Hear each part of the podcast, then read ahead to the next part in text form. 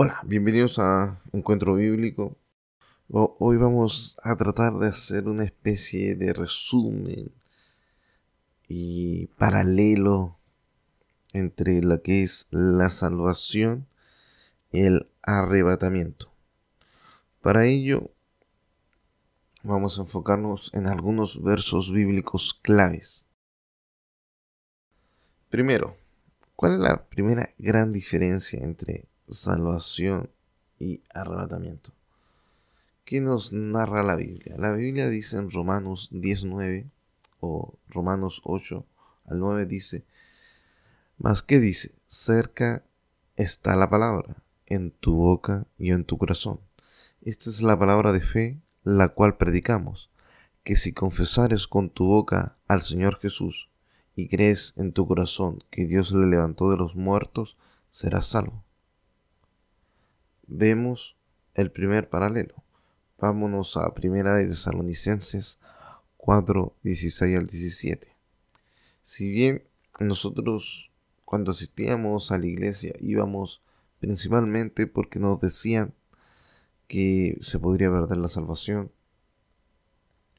o que si no íbamos no íbamos a ser salvos, yo creo que había ahí una especie de confusión. Y ahora lo vamos a ver. Primera Tesalonicenses 4, 16 al 17. Pues el mismo Señor descenderá del cielo con voz de mando, con voz de arcángel, con, con la trompeta de Dios, y los muertos en Cristo se levantarán primero. Entonces nosotros, los que estemos vivos y permanezcamos, seremos arrebatados juntamente con ellos en las nubes al encuentro del Señor en el aire, y ahí estaremos con el Señor siempre. Primera diferencia. Las primeras diferencias son que la salvación es personal. Romanos 8 dice, la palabra está cerca de ti, en tu boca y en tu corazón. Personal. Tú. Segunda diferencia, el arrebatamiento es colectivo, porque dice nosotros, los que estemos vivos, seremos arrebatados. La salvación se ha, estado repartiendo durante los últimos dos mil años para todos aquellos que han aceptado a Cristo en su corazón. La salvación se ha estado repartiendo. Pero sin embargo, el rapto es un único evento y al parecer es colectivo. Dice, los muertos en Cristo resucitarán primero.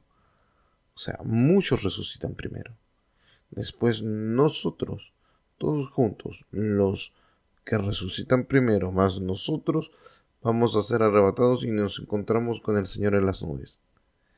Eso es un evento colectivo.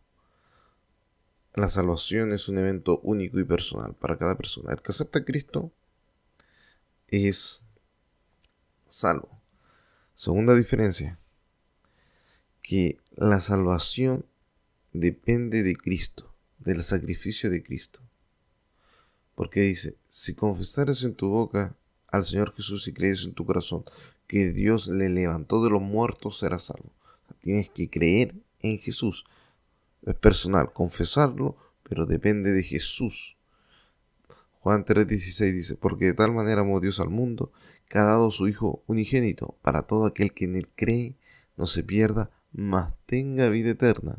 O sea, nos dan a Jesús porque la salvación precede de él. Sin embargo, el arrebatamiento es algo revelado. No todos creen en el arrebatamiento. No todos creen en el, arrebatamiento, entonces se te tiene que mostrar a tu vida mediante la palabra de Dios. No es que Dios te va a mandar un ángel y te va a decir, ¿sabes qué? Existe el arrebatamiento, el arrebatamiento real. No, está escrito, dice. Los que estemos vivos y permanezcamos seremos arrebatados. Y con ellos juntamente en las nubes. ¿Qué significa eso? ¿Que vamos a morir? No, seremos arrebatados, los que estemos vivos.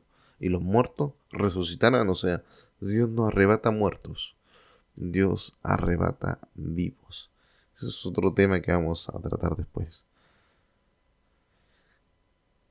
Tercero, en la salvación se nace de nuevo.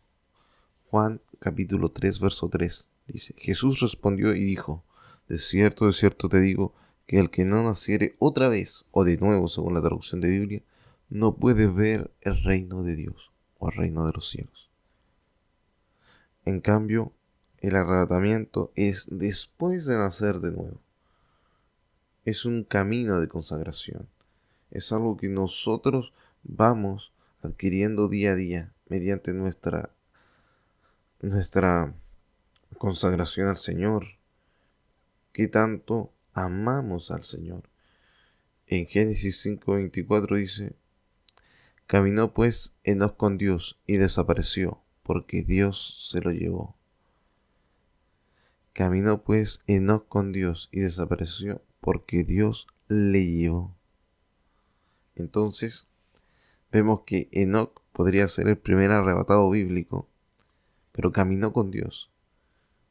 Si usted empieza a estudiar, dice que caminó en 300 años con Dios y Dios se le llevó. Dios lo arrebató. Entonces esto es un caminar.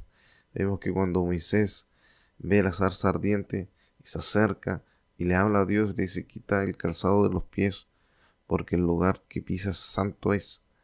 Entonces es un caminar, un caminar en Cristo, un caminar en consagración, un caminar en santidad o, es un caminar mundano, tradicional, como el mundo. La salvación es nacer de nuevo, una vida espiritual, una vida en Jesús. Pero sin embargo, el arrebatamiento depende mucho de nuestro caminar. El arrebatamiento depende de nuestro caminar. Entonces, vamos a ver otra diferencia que la salvación, como dijimos, depende de Cristo, pero el arrebatamiento no depende de Jesús. Usted a decir, pero ¿por qué el arrebatamiento del Señor? No, porque el arrebatamiento, como vemos en Apocalipsis 22, 17, dice, el espíritu y la esposa dicen, ven, y el que oye diga, ven, y el que tenga sed, y venga, y el que quiere, tome del agua de la vida Amén. Entonces el espíritu y la novia dicen, ven, que venga Jesús. Entonces, ¿quién es el que lleva a la esposa o a la novia a Cristo? Es el Espíritu Santo.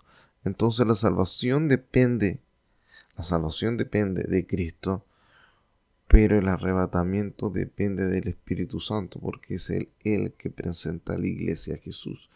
Como dice Génesis 24, que Abraham hace jurar a un siervo que le traiga a la esposa para Isaac. Entonces él va con otros 10 siervos, o sea, en total iban 11, el líder más otros 10, y encuentran la esposa para Isaac, Rebeca.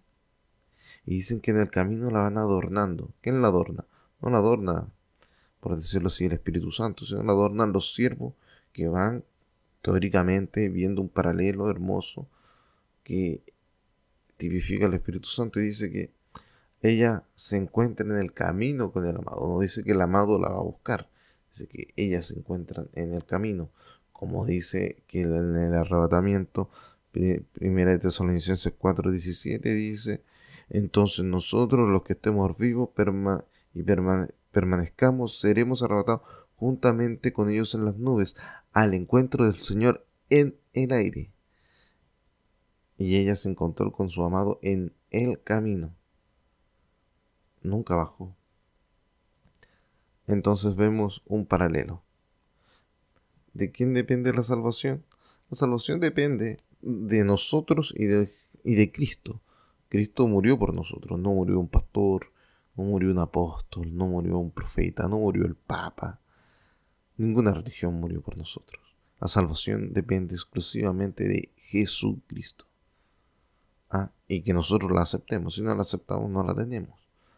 Sin embargo, sin embargo, el arrebatamiento depende sí de nuestro caminar, cómo caminamos con Dios, cómo nos visten los siervos. Y ahí, ahí, donde entra el para qué vamos a la iglesia. Vamos a la iglesia para que los siervos nos ministren. Recordamos la palabra del Hijo Pródigo, que dice que volviendo en sí va al Padre El padre lo besa, lo abraza, lo perdona y dice, es un gran día, llama a los criados y dicen, vístanlo, pongan el anillo en su mano, calzado en sus pies. Pero eso le dice a los criados, a los siervos, los siervos te visten. Vemos que cuando Jesús resucita a Lázaro le dice, Lázaro sal fuera. Y cuando Lázaro sale, Jesucristo dice a sus discípulos, desátenlo. Jesucristo no te desata. Vamos a la iglesia para que los siervos de Dios nos puedan adornar, nos puedan vestir. Entonces es muy importante qué siervo nos ministra o cómo nos ministra y si nos dejamos ministrar para que el Espíritu Santo, mediante la administración, nos pueda decir, ah, estos se dejaron ministrar. Llegaron sucios, pero dejaron que los lavaran. Entonces ahora la vamos a escoger, la vamos a adornar y la vamos a presentar. Porque la Biblia dice que el Señor busca una iglesia sin mancha y sin arruga. ¿Qué nos quiere decir con eso? Que si estás arrugado, pues que te planchen. Si estás sucio o con mancha, pues que te laven. Y recuerda esto, una comunión personal, un caminar con Dios. Por eso que dice, y el Espíritu Santo os recordará lo que han de decir. el Espíritu Santo tiene que estar día a día con nosotros, recordándonos. Dice, no entristezcáis al Espíritu Santo. Si bien somos personas que cometemos errores y tenemos que arrepentirnos día a día, hay que entender por lo menos lo básico. Salvación, Cristo. Arrebatamiento es para todo aquel que ha sido salvo y ha tenido un caminar con el Señor. Vemos las siete iglesias de Apocalipsis. Solamente una es librada de la hora de la prueba. Una sola, una de las siete. Vemos que en la época de Enoch solamente uno fue arrebatado, Enoch. Y después que Enoch es arrebatado en el capítulo 5, llega el capítulo 6 de Génesis. En el capítulo 6 de Génesis nos habla de los ángeles caídos y del diluvio de Noé haciendo relación a lo que es los tiempos apocalípticos que se vienen. La iglesia es arrebatada y empieza todo lo que es la tribulación y gran tribulación. Vemos también que Moisés se salvó de la muerte por sus padres, mientras los demás hijos de Dios cayeron a manos de Faraón. Vemos que Jesús cuando era bebé, el ángel le habla a José y José se los lleva de Jerusalén y de Belén, los saca del pueblo de Israel, se los lleva a un país extranjero, a Egipto, mientras los hijos de Israel perecían. Siempre hay un arrebatamiento que es anterior a un tiempo tribulacional. Vemos que mientras Goliat atormentaban por cuarenta días al pueblo de Israel. Tres de los hermanos de David estaban en el campo de batalla, mientras David estaba en la casa de su padre. David llega al último para derrotar a Goliat. Pero antes de eso hubo una temporada de tormento por parte de Goliat. Vemos a Sadrach, Mesach y Abednego echados al horno, calentados siete veces, mientras Daniel estaba en el palacio del rey el arrebatamiento es para aquel que lo anhela, para aquel que dice, el espíritu y la novia dicen, ven, el espíritu y la novia. Muchos cristianos cometemos el error de decir, no, que la, que la venida del Señor venga tarde, que el Señor se demore, que alcanzar a disfrutar un poco esta vida, que aquí, que allá. Pero la Biblia dice que la actitud del cristiano debe ser, el espíritu y la novia dicen, ven. El espíritu y la novia dicen, ven. Dios los bendiga, hermano. Esto ha sido el podcast de Encuentro Bíblico en esta oportunidad. Salvación versus arrebatamiento. Dios te bendiga.